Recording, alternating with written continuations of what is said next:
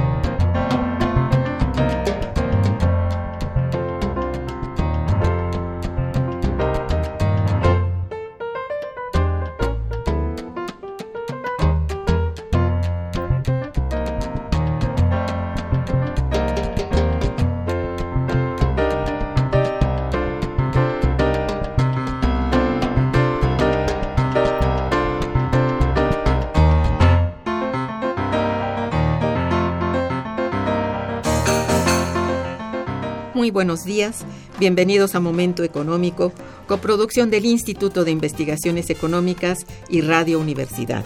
Les saluda Irma Manrique, investigadora del Instituto de Investigaciones Económicas, transmitiendo desde las instalaciones de Radio Universidad. El tema que abordaremos el día de hoy es flujos comerciales de las regiones de México en el marco del Telecano. Para ello contamos con la valiosa presencia de nuestro amigo y compañero, el doctor Adolfo Sánchez Almanza. Bienvenido Adolfo, buenos días. Muy buenos días. La dirección de correo electrónico para que nos envíen sus mensajes es una sola palabra, momentoeconómico.unam.mx. También puedes, pueden escucharnos a través de la página de internet www.radio.unam.mx unam.mx y www.iis.unam.mx.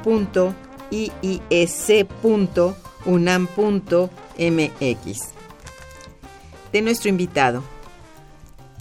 Adolfo Sánchez Almanza es licenciado y maestro en Sociología y doctor en Ciencias Políticas y Sociales por la Facultad de Ciencias Políticas y Sociales de la UNAM.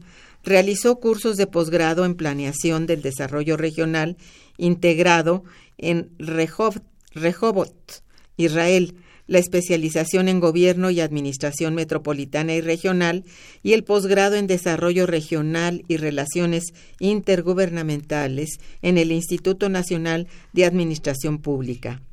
Es investigador titular en la Unidad de Investigación en Economía Urbana y Regional del Instituto de Investigaciones Económicas con más de 33 años de trabajo, donde ha sido profesor de licenciatura en la FES Aragón, en la Facultad de Ciencias Políticas y Sociales y en el en urbanismo en la Facultad de Arquitectura.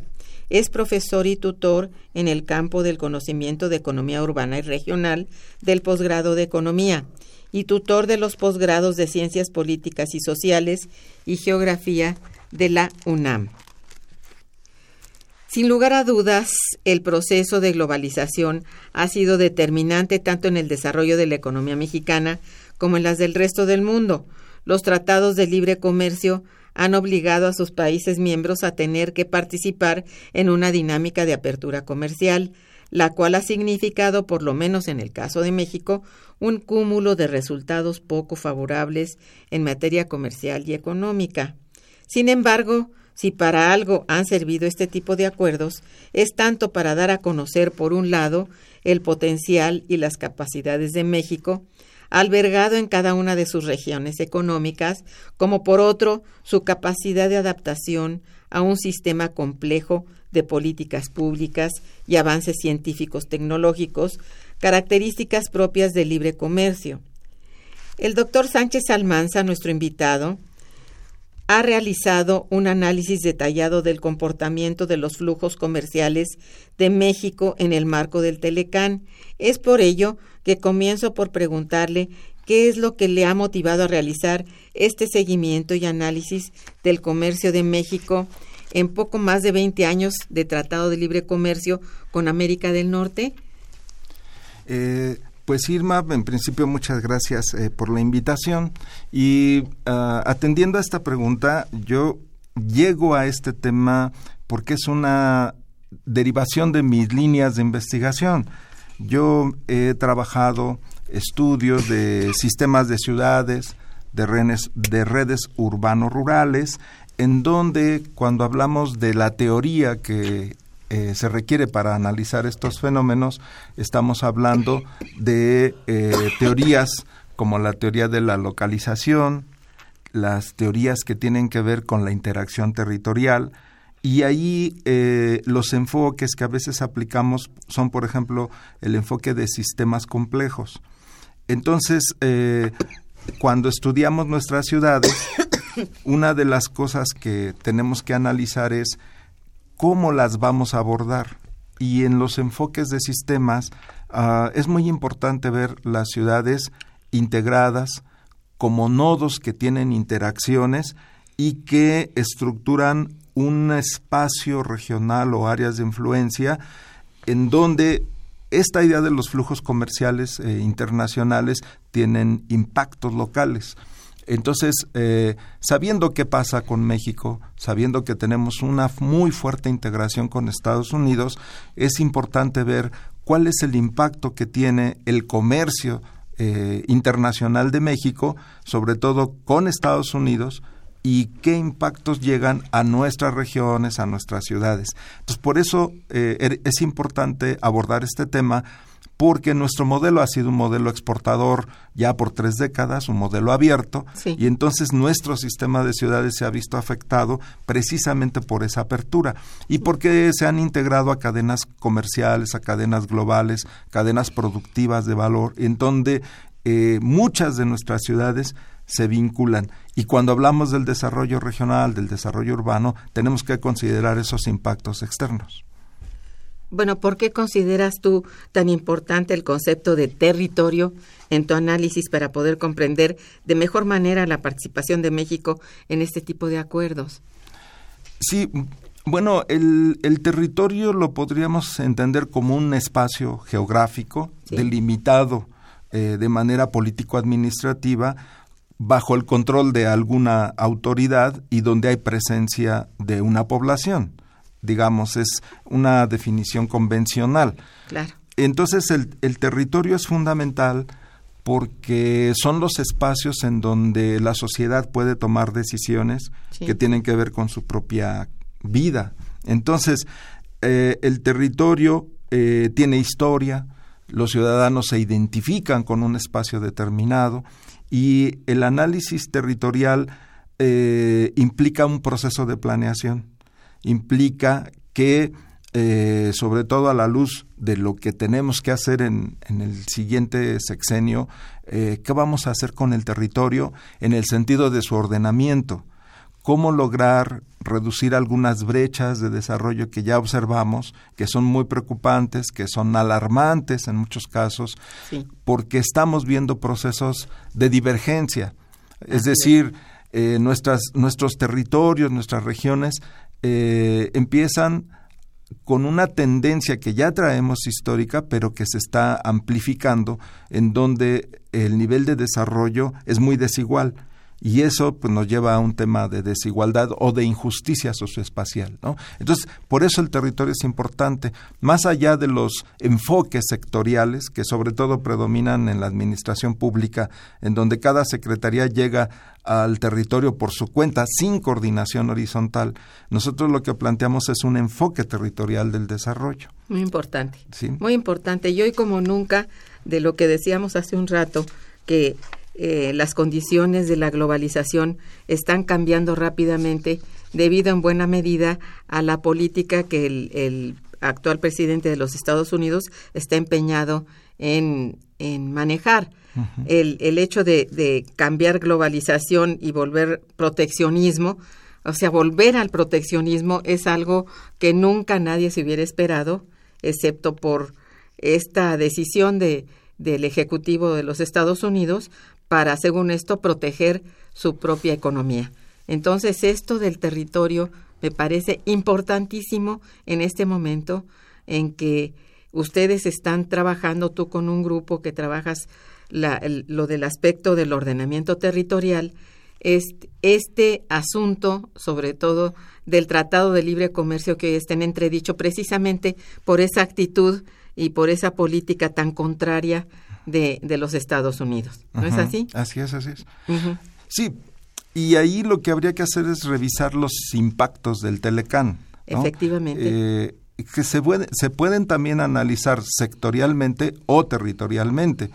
Y lo que uno podría decir es que sí ha habido algunos beneficios, obviamente, de, de sectores o regiones ganadoras en el marco de los objetivos del Telecán pero también observamos una serie de impactos negativos de, de, población que ha sido excluida de esos beneficios. Entonces, aquí entra este tema de cómo valoramos los impactos del Telecán. uno lo que podría decir es que el crecimiento económico en general a partir del Telecán ha sido bajo. Es decir, eh, no se logró lo que se prometía en aquel tiempo de crecer a tasas de 5 o 6% eh, anual, eso no se ve, se ve un crecimiento de 2 eh, por ciento con un per cápita de 1 al año y esto eh, no quiere decir que no ha habido inversión. La inversión extranjera directa creció como 300%. Las exportaciones crecieron muchísimo, como 800%. Pero hay que decir que las exportaciones sobre todo requieren de una altas eh, importaciones de bienes y entonces en el balance final eh, es poco lo que sería la aportación de la producción nacional. los insumos nacionales representan muy poco. Cada vez menos. Cada vez menos en el producto final exportado. y además hay una muy alta concentración de exportaciones en alrededor de 70 empresas transnacionales. Entonces es algo como que estamos viendo más bien los intereses externos reflejados en una dinámica, digamos, nuestra que no tiene que ver con ganancias, sino más bien con muy poca ganancia para México y casi todo, casi todo para las transnacionales. Claro, y nuestro modelo ha sido apostarle a salarios bajos. Hay que decir que sí, los salarios en muchas de estas empresas transnacionales eh, son mayores que en el resto, un 40%, bueno, pero, pero eh, en términos generales, eh, la, la concentración del ingreso, de hecho, en el país ha empeorado. Hay datos, por ejemplo, de que nuestro coeficiente de Gini, que ya sabemos que se maneja entre 0 y 1, en donde 1 es la más alta concentración de la riqueza, si analizamos eh, los datos oficiales, andaríamos por punto 63 con datos corregidos por, eh, por el SAT, con datos eh, fiscales. Las cifras oficiales de encuestas de ingreso-gasto marcan punto 44, 46, Gini medio, pero cuando se corrige por declaraciones de impuestos sube a 63 y si hablamos de la concentración de la riqueza andamos en punto 8 con cifras este, oficiales también, o con cifras de CEPAL, ¿no? que son quienes hacen los estudios. Altísimo. Sí. Eh, entonces, ¿qué quiere decir? El Telecan ayudó ciertas, a ciertas empresas, a ciertas regiones o sectores. Hay algunas derramas en algunas regiones cuando hay proveedores de servicios, por ejemplo, o hay algo de Em, digamos, de derramas positivas, pero no hay una transferencia de tecnología plena. Mm, Definitivamente no. tenemos, eh, eh, no es como en China, en donde eh, el, el, país receptor de la inversión sí se apropia de tecnología nueva y, es un semillero de nuevas innovaciones. En México hemos tenido ese problema. Hay algunos sectores que están funcionando un poco mejor, algo de la automotriz, algo en la aeronáutica, pero las patentes no son mexicanas. Entonces, ahí tenemos un problema de, digamos, de falta de beneficios eh, derivados de esas inversiones. Entonces, el, el Telecan tiene estos, estas dos caras, ¿no? Algunas áreas ganadoras, pero muchas, diríamos, eh, excluidas. ¿Tú dirías que, que de hecho este Tratado de Libre Comercio ha sido piedra angular para el crecimiento económico de México? Eh, yo creo que em, sí contribuyó a diversificar un poco la estructura económica del país. Hay que recordar el periodo en que dependíamos demasiado del petróleo. Pero eh, en términos generales, no vemos un beneficio generalizado del Telecán. Por supuesto, hay que entregar a los detalles quiénes han ganado.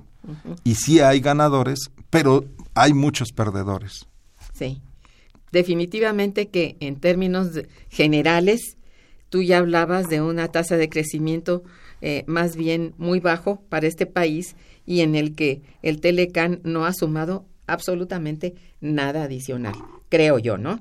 Sí, no, eh, no ha habido un, un impacto, eh, digamos, sustancial en términos de crecimiento económico en relación a periodos previos, cuando, en el modelo de sustitución de importaciones crecíamos a 6% anual, aún teniendo una tasa de, crecimiento de la población del 3%. Sí. Eh, el país tenía inversión, tenía generación de empleos, había movilidad social, el salario se mantenía bien. Ahora los salarios sabemos que son un ancla y entonces por eso es que ahora se está planteando, sobre todo desde Estados Unidos y Canadá, que se incrementen los salarios en, México, porque ese es el gran problema del país. Y ese es el eh, atractivo para la inversión extranjera. es, una paradoja muy fuerte, pero que, pues esa es la realidad, ¿no? Pero no podemos seguir vendiendo al país con salarios bajos. Claro. Bien, estamos en el programa Momento Económico con el tema flujos comerciales de las regiones de México en el marco del Telecán con el doctor Adolfo Sánchez Almanza. Quédense con nosotros. Está escuchando Momento Económico.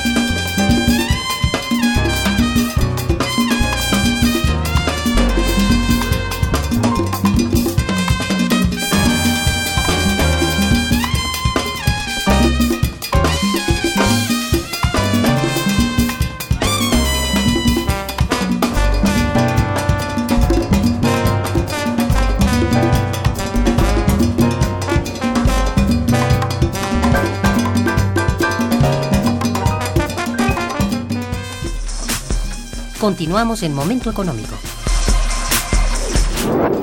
Bien, una parte que considero fundamental de esta tu investigación es cuando te refieres a los ganadores y perdedores mexicanos en el Telecam, pues te refieres a sectores específicos y al concepto de competitividad.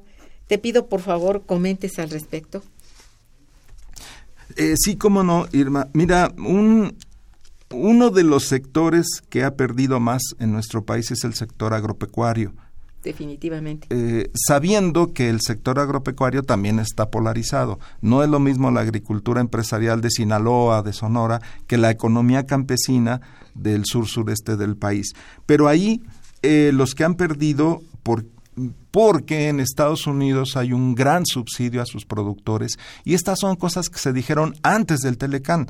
En nuestro instituto, colegas como José Luis Calva, fue muy claro y él ya decía, estos son los sectores que van a perder y el sector agropecuario ha perdido. Y por eso ahora estamos importando maíz de Estados Unidos, ¿no? Eh, entonces, ahí, ahí ese es un claro perdedor. En general, en granos estamos perdiendo. Algunos argumentan que es porque la vocación productiva de nuestro país, eh, en términos eh, de los recursos naturales, no es para el maíz, sino para frutas, hortalizas, otro tipo de productos.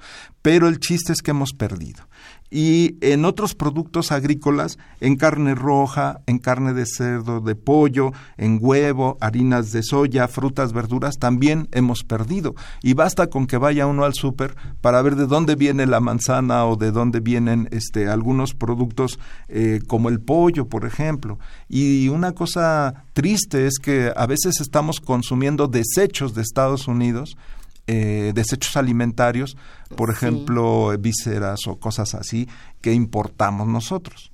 Nuestros taquitos al pastor a veces son de carne norteamericana, ¿no?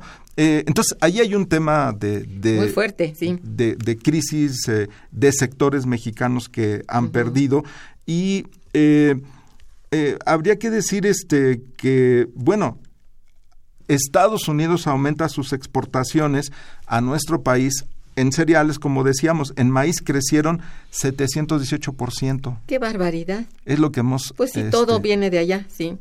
En trigo 421% y en otros productos, ¿no? El etanol 983%, en granos de destilería más de 17 mil por ciento. Son productos que estamos importando y en carne despojos de cerdo 1225%, en pollo 748%. Entonces, no, no se trata tampoco de decir vamos a, a, pelear por la autarquía alimentaria, es decir, que todo lo que necesitamos comer en el país, todo se produzca aquí. Efectivamente, hay, un, hay una parte que hay que importar, pues sí. pero el resultado neto, y sobre todo en términos regionales, es que estos productores son los que han venido perdiendo. Y hay otros ganadores, ¿no? Ahí podemos entrar a ver eh, quiénes han ganado. Mira, hay, hay los, los tradicionales, los clásicos, la industria automotriz, ¿no? Bueno. Eh, ya eh, dijimos en qué sentido. ¿En qué sentido? En el sentido en que formamos parte de una cadena global de valor. Pero, pero digamos que em, considerando efectos positivos en empleo, en derramas regionales, en mercados locales, bueno, ha, habido ganancias. En la aeroespacial también, en manufactura eléctrica, electrónica o maquinaria, que ahí 35% de las exportaciones van a Estados Unidos, que además es a donde mandamos 80% de todas las exportaciones mexicanas, van a Estados pues Unidos. El tequila, que por cierto ya no es mexicano, ¿no? una gran cantidad de empresas, pues vendieron las empresas y ahora hay pues dueños que son este extranjeros, pero esa eh, e, ese sector sí sí es, es un sector ganador. No estamos hablando de quién se beneficia, sino que como exportadores ese sector ha crecido. Crecieron, así es. Eh, luego tendríamos eh, cerveza. La cerveza, 80% de la producción va a Estados Unidos. Pero como decíamos, también son empresas que se han venido transnacionalizando. Eh, aguacate. Ya sabemos el éxito que es el aguacate en Estados Unidos, ¿no? En el Super Bowl y todas estas promociones. Entonces, hay aguacateros, sobre todo de Michoacán, eh, partes de Jalisco o Guanajuato, que se han beneficiado mucho. Ahí hay ganancias. El jitomate, alguna carne, los berries. Eh, y por supuesto el petróleo, pero el petróleo ya vemos que con la reforma energética y el proceso de privatización, pues tiende a ser cada vez menos eh, propiedad nacional. Entonces, Definitivamente, e, esos serían lo que diríamos eh, productos ganadores que a su vez tienen que ver con el territorio, ¿no? ¿Dónde se producen? Exacto. Y que no necesariamente son ganadores netos, es decir, no lo son. O son como sector y el sector asimismo no es propio, que eso es lo muy grave, ¿no? Así es. Eh, eh, existe un crecimiento, ya decías tú, de las ciudades fronterizas del norte del país, gracias al funcionamiento del Telecán, dirías tú. Sí, claro, hay ciudades fronterizas, estas ciudades, este, Tijuana, Mexicali, Ciudad Juárez, Reynosa, que, que son además las grandes ciudades que se localizaban en los corredores tradicionales de México pues sí. y que tampoco es nuevo este, su, su, de, su desarrollo porque vienen incluso desde el modelo maquilador ¿no? de los años 80. Ahí empezó un poco el auge de estas ciudades, pero sí hay que decir que se ha profundizado la interacción con los estados del sur de Estados Unidos. En, Precisamente cuando entramos al análisis específico de los flujos comerciales, vemos que hay una relación muy fuerte entre estados de Estados Unidos, como California o Texas, con los estados del norte del país. Eh, obviamente Baja California, Chihuahua, Sonora, eh, eh, Nuevo León, estos, estos estados interactúan mucho con la franja sur de Estados Unidos. Y entonces estos flujos comerciales, eh, que no son, eh, digamos, nuevos, sí se han intensificado. Entonces, las ciudades fronterizas además se han venido hermanando con las ciudades de Estados Unidos. ¿Eso tiene que ver con el Telecán? En parte sí, sí, porque, porque la intensidad de los flujos comerciales aumentó. Y lo que vemos es eh, productores norteamericanos que están en Texas o en California que interactúan mucho con fábricas que están del lado mexicano precisamente aprovechando pues estas ventajas este competitivas, ¿no? Bajos salarios, poca regulación ambiental, subsidios, etcétera. Entonces, los costos de producción en México son menores, por eso se localizan acá. Ajá. Bien. Eh, este, bueno, ¿cuáles son eh, en tu estudio creo que lo mencionas y quisiera que lo dijeras aquí en el programa, las regiones de nuestro país por excelencia que han preferido las compañías transnacionales que han llegado como consecuencia de la apertura comercial y por qué. Digamos, ¿qué regiones han preferido más la transnacional? Porque sí ha habido plantas productivas que cerraron con motivo de la maquilización, como tú ya decías, de los años 80. Pero, a ver, ¿por qué prefieren a las transnacionales? Eh, mira, hay que analizar ahí qué es lo que busca la inversión extranjera directa. Eh, eh, por un lado, los subsidios de los gobiernos locales, además de la legislación federal, subsidios, recursos naturales, algún nivel elevado de capital humano que sea eficiente y barato, eh, ciertas condiciones de localización porque hay infraestructura o hay equipamientos que reducen costos de logística. Y esto sí lo observamos en alguna región, sobre todo en el Bajío. Eso, esas son las regiones que han preferido la transnacionalización. Claro, e, ese es el asunto allí que nosotros lo que observamos es que los recursos de las inversiones extranjeras han llegado a Querétaro, a León, a ciudades específicas como es eh, Celaya, Irapuato, León, Silao, donde está la industria automotriz, la aeronáutica. es todo un corredor. Es un gran corredor. Y ahí es a donde están llegando, a San Luis Potosí, eh, a Aguascalientes, ya desde antes con la llegada de la Nissan, algunos lugares de, de Jalisco, de Guadalajara, porque están ya ahora ligados a la innovación en, ciertos temas, en la electrónica, en computación. Eh, y hay, hay una buena proveeduría local. Los proveedores locales de, no, no de muchas cosas, porque las patentes son eh, extranjeras y, hay que pensar que automóviles, por ejemplo, pueden tener partes de, de 20 países. Es un proceso de producción global flexible, toyotista, ¿no? Transnacional pero ahí llegan y se ensamblan y hay, ya está aumentando lo que llamaríamos la innovación tecnológica en estas regiones porque se está preparando estudiantes e ingenieros que se están vinculando cada vez más a este tipo de empresas. Entonces, allí hay un nicho importante y toda esta región del Bajío ha crecido muchísimo porque están aprovechando ventajas de localización que van desde la Ciudad de México por Monterrey hacia San Antonio, hacia Texas y a la costa este de Estados Unidos. Ese es el corredor más dinámico del Telecán.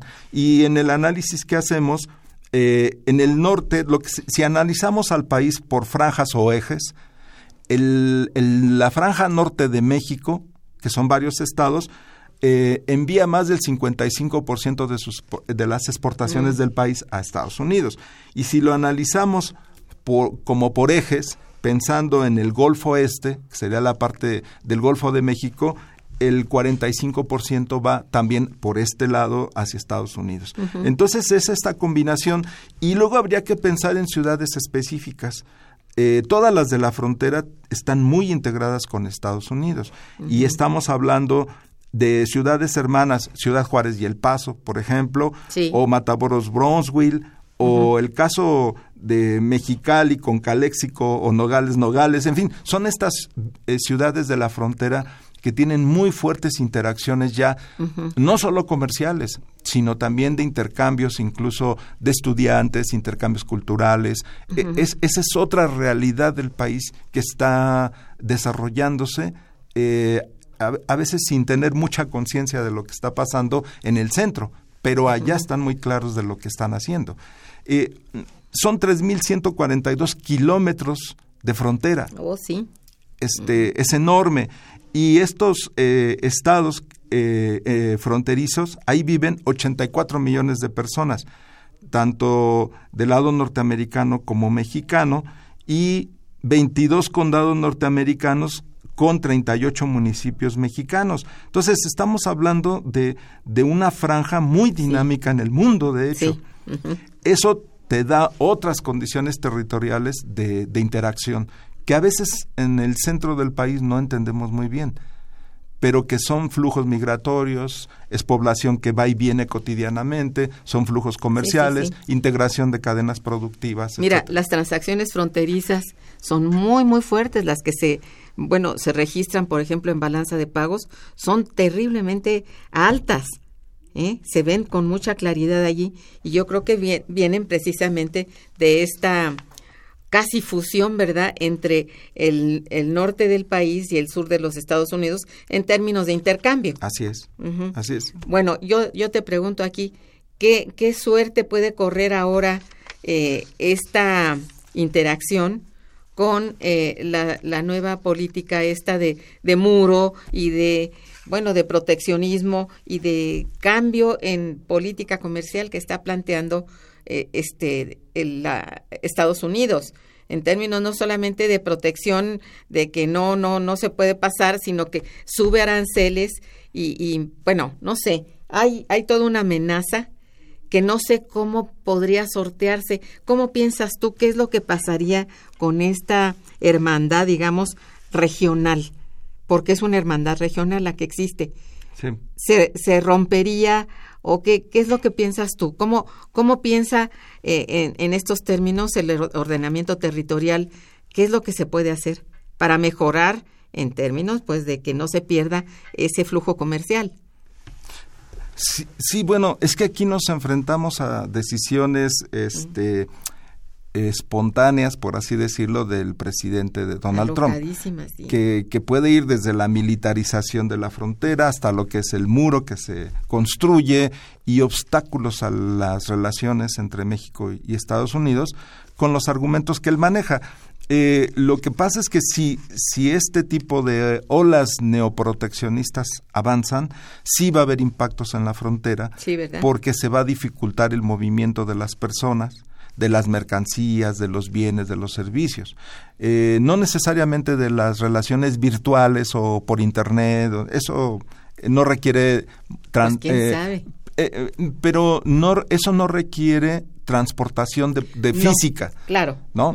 Se puede hacer virtualmente. El problema está en, en, cuando se tienen que mover las personas o las mercancías como, como, como algo físico en el espacio. Y entonces eso es lo que llamamos fricción de la distancia y lo cual se traduce en costos. Entonces los costos van a aumentar, claro. ¿no? Porque no va a haber eh, fácil eh, libre tránsito o facilidades al comercio, Se, va a dificultar. Eh, no solamente el incremento de los costos reales, ¿no? Los que ya existen, sino por cuestiones fiscales. Exactamente. Arancelarias. Entonces eso sí puede ser un gravísimo problema eh, este, interfronteras, ¿no crees? Eh, sí, y eso tiene impacto en el resto del país, porque aunque sea frontera, eh, por ejemplo, el tema de la migración. Es, Ese es un asunto que viene desde Centroamérica, atraviesa todo el país, va a Estados Unidos. Pero el otro gran tema son las remesas.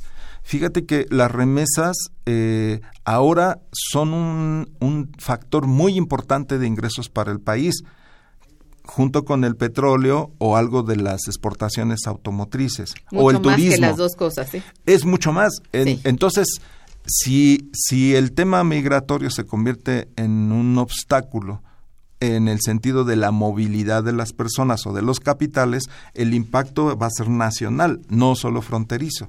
Entonces, sí, va a ser nacional, claro.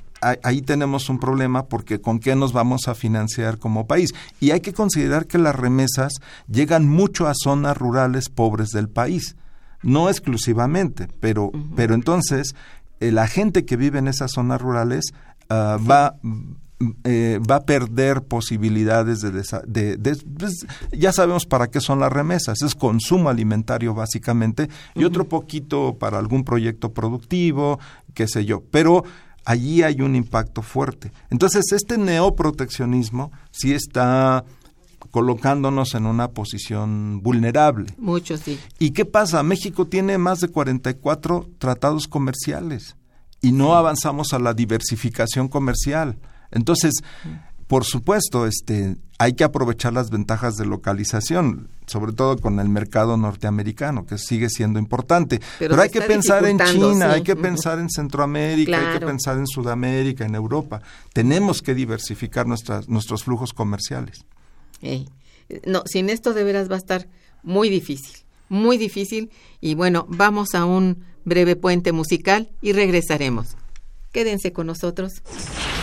Está escuchando Momento Económico por Radio UNAM.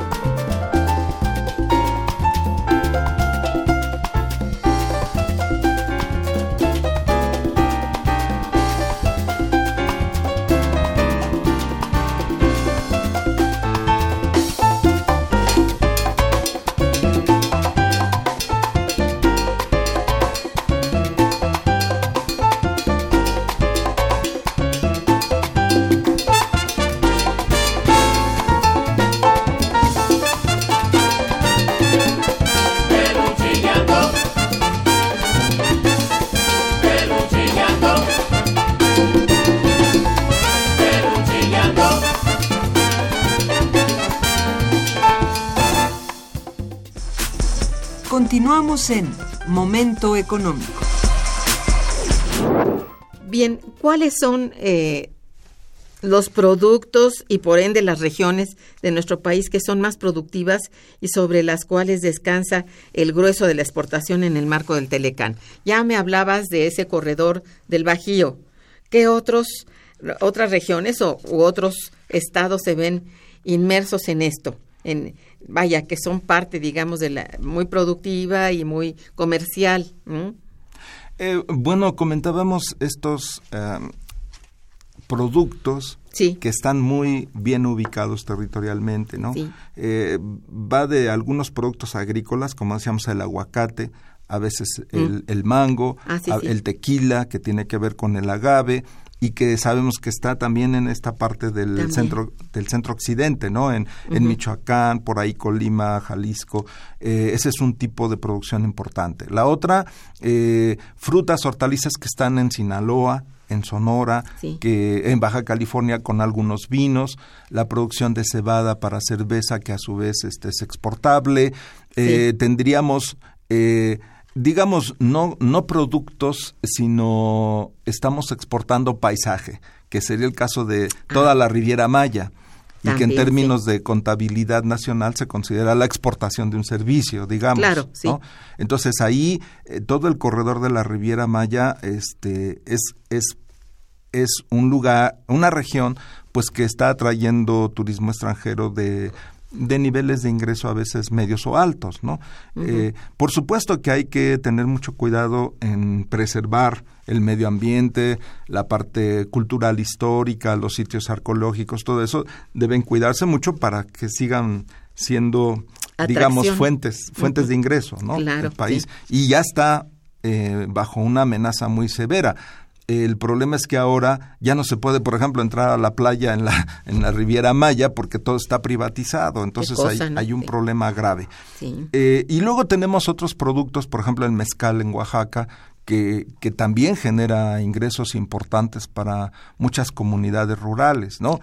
Eh, ahora hay otros productos este, exportables que van por la artesanía o la, los productos eh, orgánicos que son exportables a países como los europeos, que están dispuestos a pagar un sobreprecio por, el, por la manera en que se producen, ¿no? Entonces, eh, eso. Y bueno, las zonas petroleras de nuestro país están en crisis eh, Campeche, Tabasco, después de este proceso de privatización, siguen exportando, pero ya la derrama económica es menor. Mucho menor, por supuesto. Ahora vemos desempleo, vemos problemas de delincuencia en ciudades tradicionales como Villahermosa o, Campeche, que ahora este, están buscando otras fuentes de, de, subsistencia. Entonces allí es importante reactivar esas, esas regiones.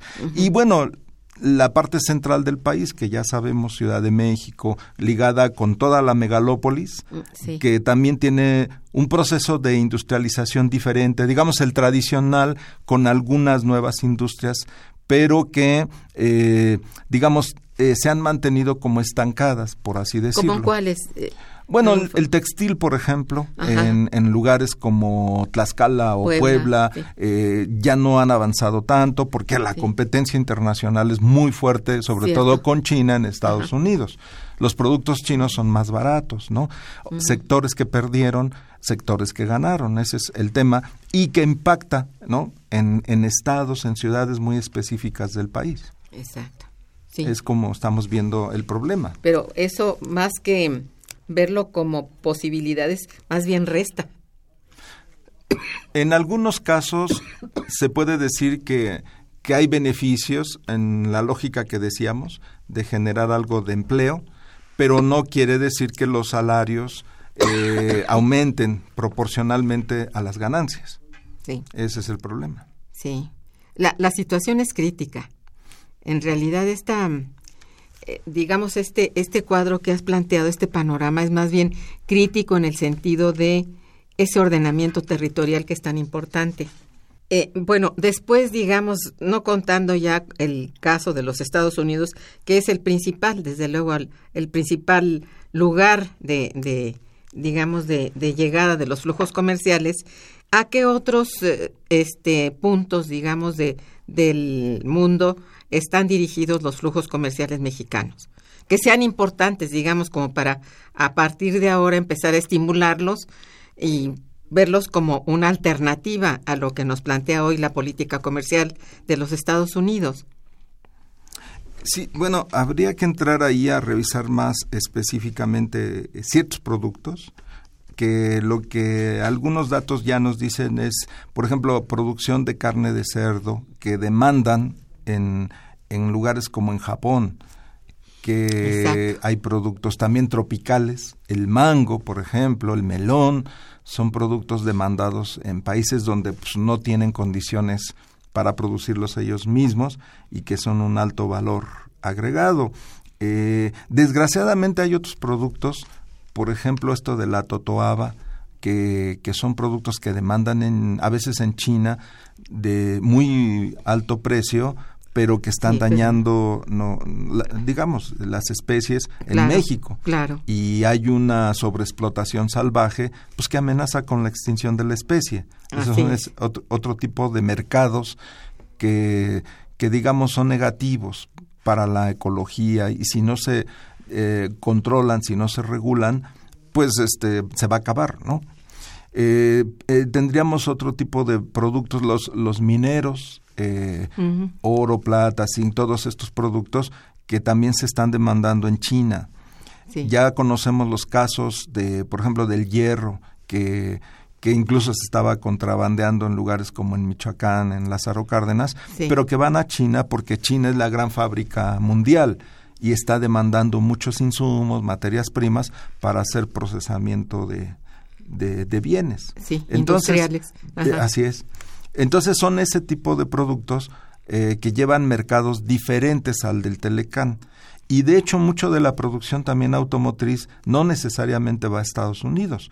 También se está ex- exportando a mismo este, América Latina o a Europa muchos de estos vehículos, pero en la lógica que decimos, en la lógica transnacional. ¿no?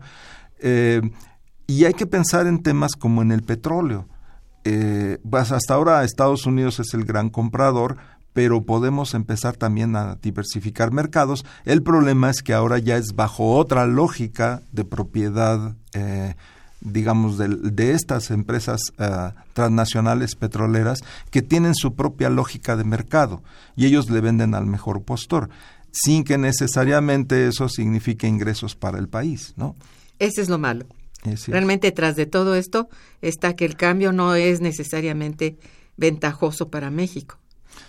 Pues no, Eh. se ha privatizado el recurso, Pues sí, pero y alguien va a ganar y van a ser estas grandes empresas que, que van a comprar secciones o, o pozos que ya son muy rentables ahora Sí. y que ahí se van a beneficiar, pero eso no necesariamente es bueno para el país. es lo que decía, sí. eso. Sí. Eh, me, me entristece porque realmente no es una totalmente una alternativa. Así es, algo que se puede hacer, pero pero no es la alternativa. no se es. ve con claridad.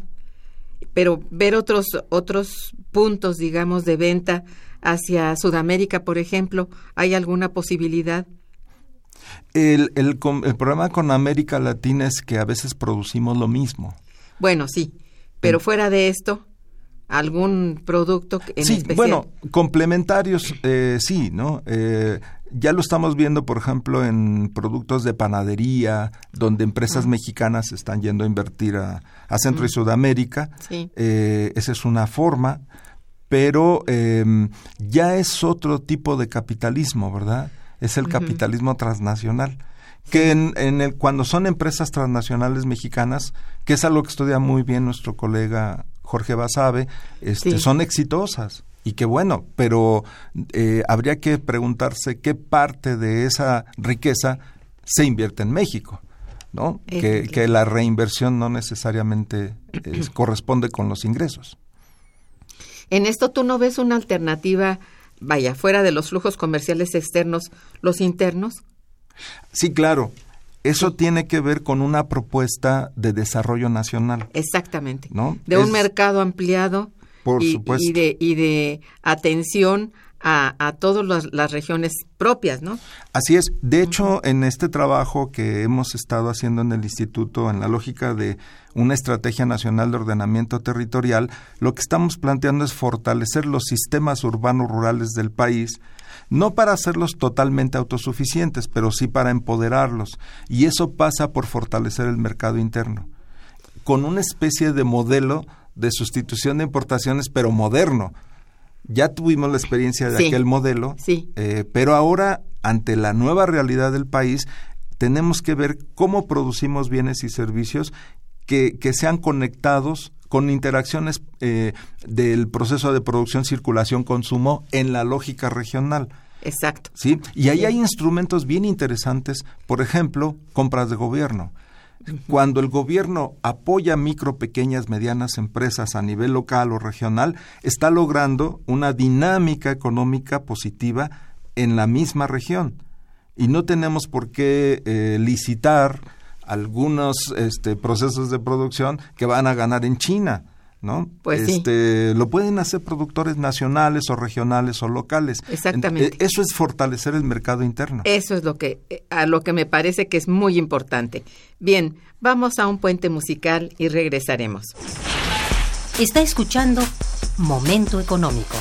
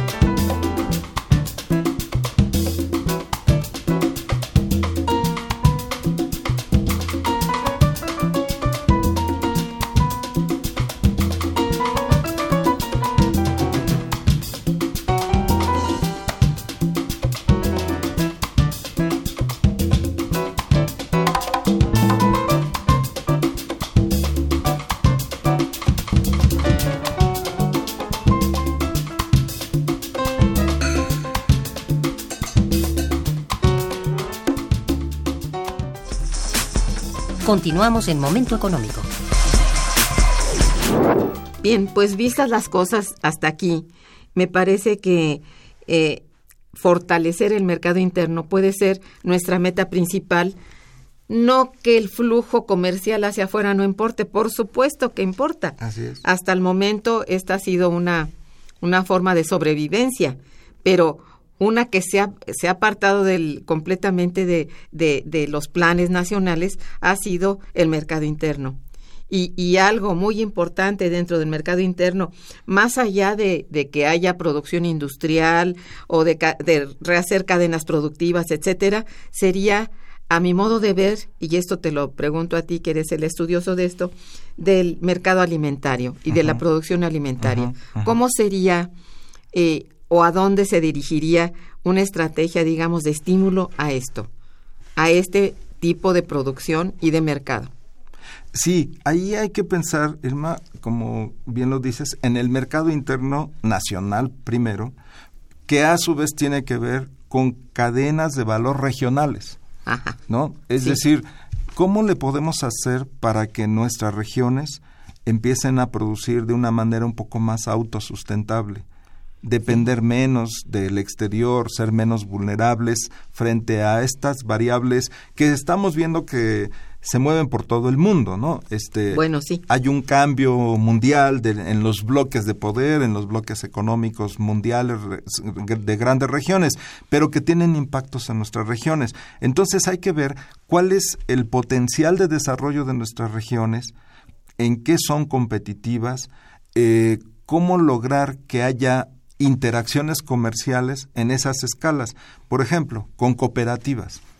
Hay muchos sí. modelos de cooperativas de colaboración que, que pueden producir ciertas cosas e intercambiar entre ellos productos. Sí. Pero eso qué implica? Eh, dada la vulnerabilidad de las cooperativas, también un apoyo decidido del Estado, de los gobiernos estatales y municipales que, que digan vamos a apoyar a nuestros productores y superar un- mucho esta idea de la política social asistencialista eh, en donde lo que están haciendo es inhibir la capacidad productiva de la gente. Entonces, claro, hay, hay lugares donde la pobreza es tal que hay que seguir apoyando, ¿no?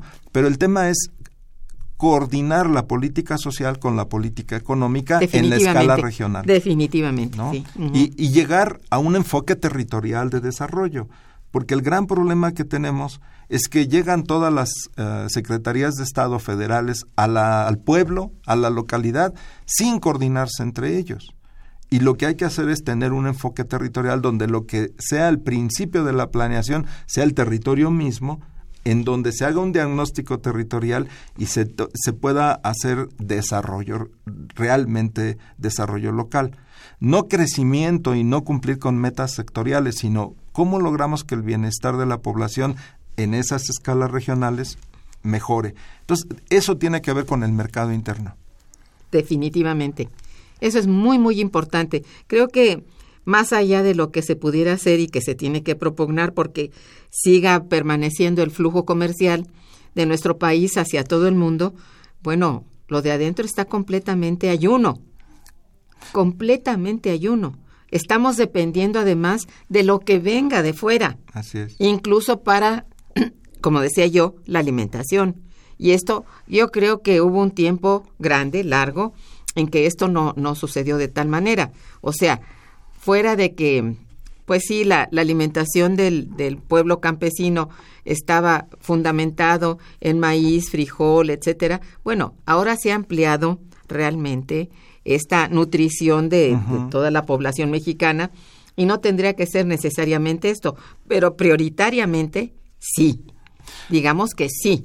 Claro, eh, la, hay un debate ahí entre la soberanía o la autosuficiencia alimentaria, Ajá. pero en cualquiera de esas vías, lo importante es garantizar la alimentación básica de los mexicanos. Efectivamente. Y eso eh, tiene que ver con, primero, con una canasta básica que Sí. deberíamos por ahí definir y ver entonces cómo el Estado puede garantizar ese derecho de la población en cualquier territorio del que estemos a- hablando y adaptado a las características propias de las regiones.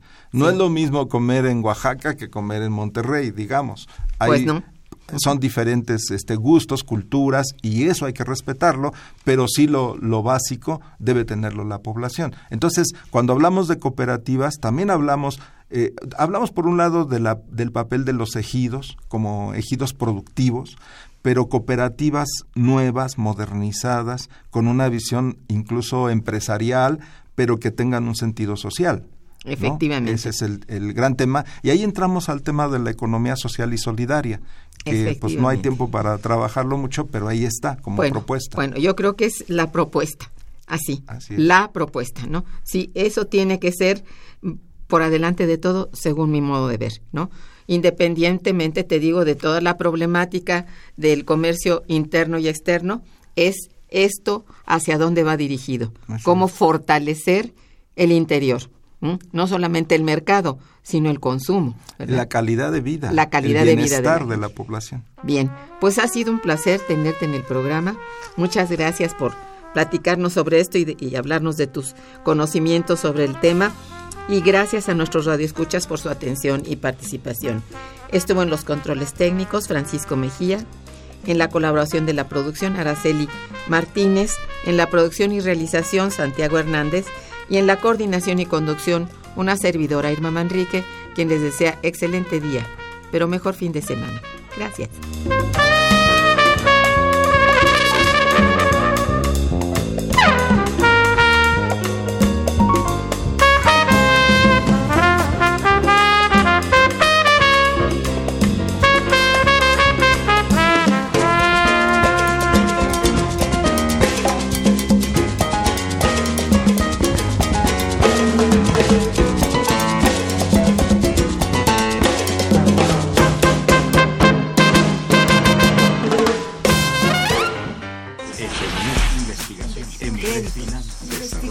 Momento económico. Radio UNAM y el Instituto de Investigaciones Económicas presentó Momento económico. Momento económico.